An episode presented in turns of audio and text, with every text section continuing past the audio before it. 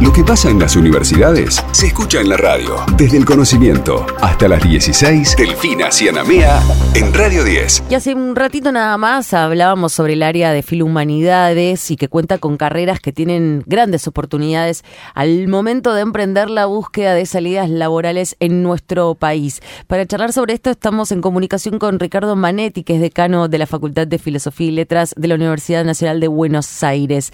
Ricardo, ¿cómo estás? Aquí Héctor y Delfina te saludamos. Muy buenas tardes.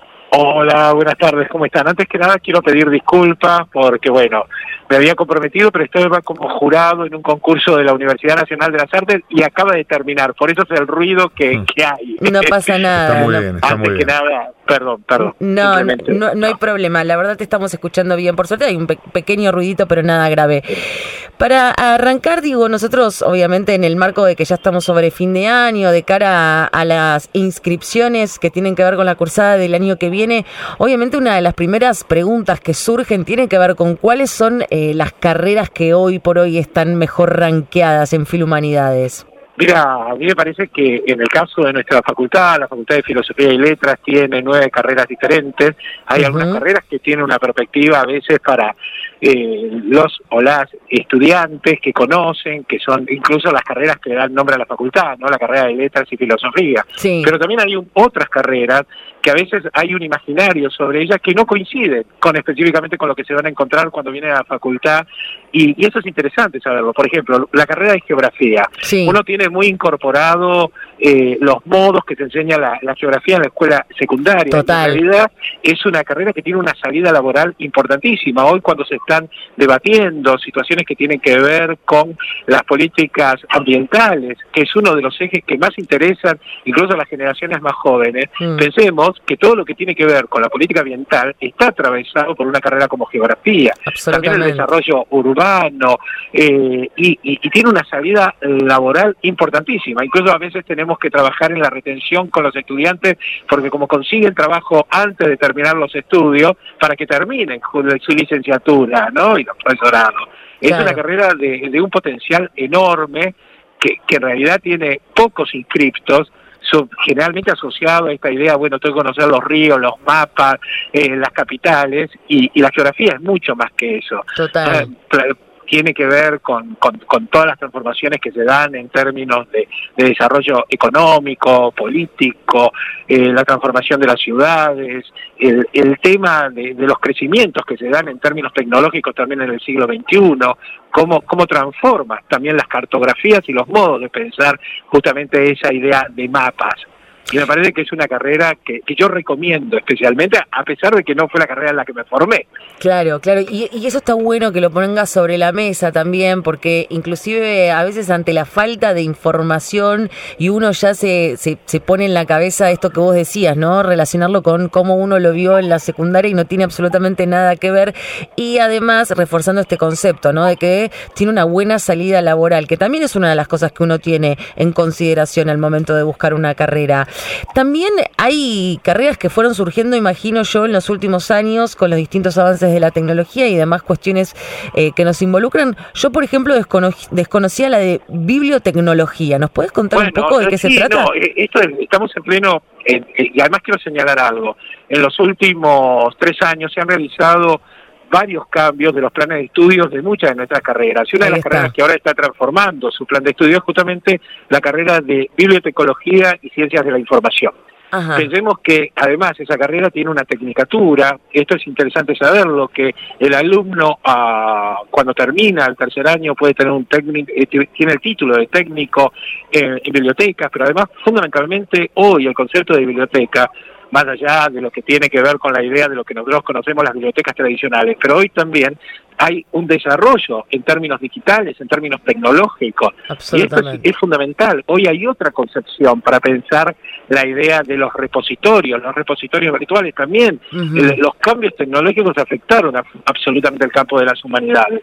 Y lo interesante en esa carrera es que puede tener un título habilitante a partir de cursar los primeros tres años y eh, luego, si desea, puede hacer su licenciatura en el área de ciencias de la información y Ujú. atraviesa cuestiones que van desde las problemáticas museográficas a los problemas de archivo, memoria, repositorio y también es una carrera que tiene una demanda enorme eh, para los graduados de, bibliotecología. Yo te diría que tanto geografía como bibliotecología y, ciencias de información, que es el nombre de la carrera, son dos carreras para mí hoy fundamentales para que las nuevas generaciones conozcan, porque tiene que ver con muchos de los intereses que, que, los vinculan incluso a esta generación, tanto centennial como millennial, te diría, hmm. que, que, creo que lo pueden encontrar en esas carreras, más allá del resto de las carreras. Incluso yo, yo señalo siempre que una carrera en la cual yo vengo, que es la carrera de, de artes, eh, pensar todo lo que son las políticas curatoriales, los desarrollos también en términos museográficos, los cambios en, la, en el arte tecnológico y digital, y también todo lo que son políticas públicas. También hasta uno podría decir, eh, hubiera sido impensable en otra época tener un decano de, la carrera de arte, ¿no? Eso habla también de las transformaciones en el campo y, la posibilidad de, acceso y, de crecimiento en, en el desarrollo profesional, ¿no? Seguro. Pensaba en la antropología. ¿No? Si uno lo, lo, plantea ante el común, se podría pensar que tiene que ver con esto de, ir buceando en las expresiones de nuestros orígenes y demás. Sin embargo, eh, tiene que ver eh, con el análisis de la realidad desde eh, los comportamientos sociales, desde la diversidad, las complejidades a las que nos enfrentamos en, en las distintas comunidades. es estar abierto a todas las culturas. Es realmente complejo y atrapante. Eh, desde ya, además pensemos que en el, en el caso de antropología también tiene dos orientaciones que son muy claras incluso para aquellos o aquellas que quieran seguirla. Por un lado, es lo que uno tiene más ligado al concepto de la arqueología, a veces, y que tiene que ver también con Urgar, en la genealogía, en los que fueron también con los orígenes, que hay trabajos enormes que se han hecho y se siguen haciendo. Y por el otro lado, la antropología social, y está muy ligado justamente a los aspectos que están señalando que es también estudiar y analizar los comportamientos actuales, las formas de vida, las distintas realidades, los diferentes eh, las, las, diferentes organizaciones también en términos de grupos, que, atraviesa a los nuevos y a las nuevas jóvenes. Digo, pero eh, es un campo amplísimo, ¿no? El de, la antropología. Y también están, hay algo que, cada vez quiero, eh, digo, cada vez que hago tengo una entrevista con, con estas características subrayo, que es la idea que también nuestras carreras tienen eh, una fuerte presencia en términos de transversalidad, porque siendo estudiante de una carrera vos podés hacer también materias de otra carrera y por eso te encontrás con cruces como antropología de la música o antropología y sociología del arte. Entonces, ese, ese punto de encuentro también enriquece muchísimo el trabajo que puede tener un estudiante o una estudiante y también cómo poder pensar su salida laboral. Ahora, recién hace un rato nos decías que eh, lo que tiene que ver con las nuevas tecnologías, las nuevas formas y procesos en los aprendizajes han ido cambiando y eso obviamente tiene un impacto en las instituciones. Eh, ¿Esto también se aplica quizás para las carreras más tradicionales?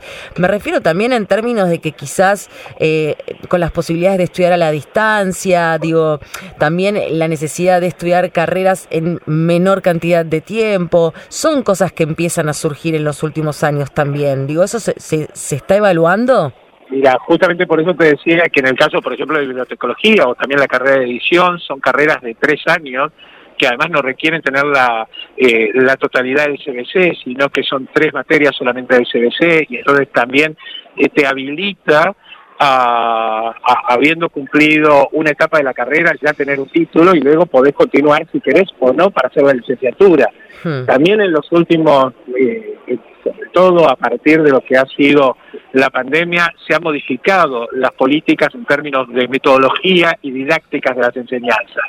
Hoy hay una normativa que existe que un 30% de la carrera puede cursarse de manera virtual. Y, y, esa, y esto, que hoy es un 30%, creemos a partir de lo que se está discutiendo también en relación a las diferentes universidades nacionales y la propia UBA, que va a crecer ese porcentaje.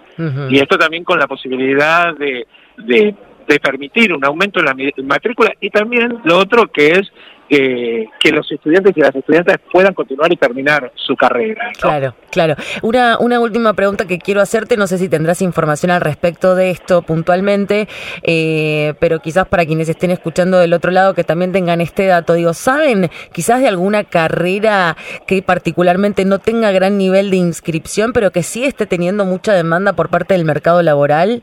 Te diría dos carreras que nosotros tenemos, geografía y bibliotecología y ciencias de la información. Perfecto. Es enorme la demanda que hay eh, por parte de, los espacios de trabajo y realmente tenemos una matrícula baja, con lo cual estamos potenciando sobre todo la información sobre esas dos carreras. Perfecto, clarísimo. Te agradecemos muchísimo esta comunicación, Ricardo, y te mandamos un abrazo gigante muchísimas gracias por, por esperarme, perdón por, por la demora no hay problema. por este ruido. Gracias. No, hay problema. Abrazo gigante.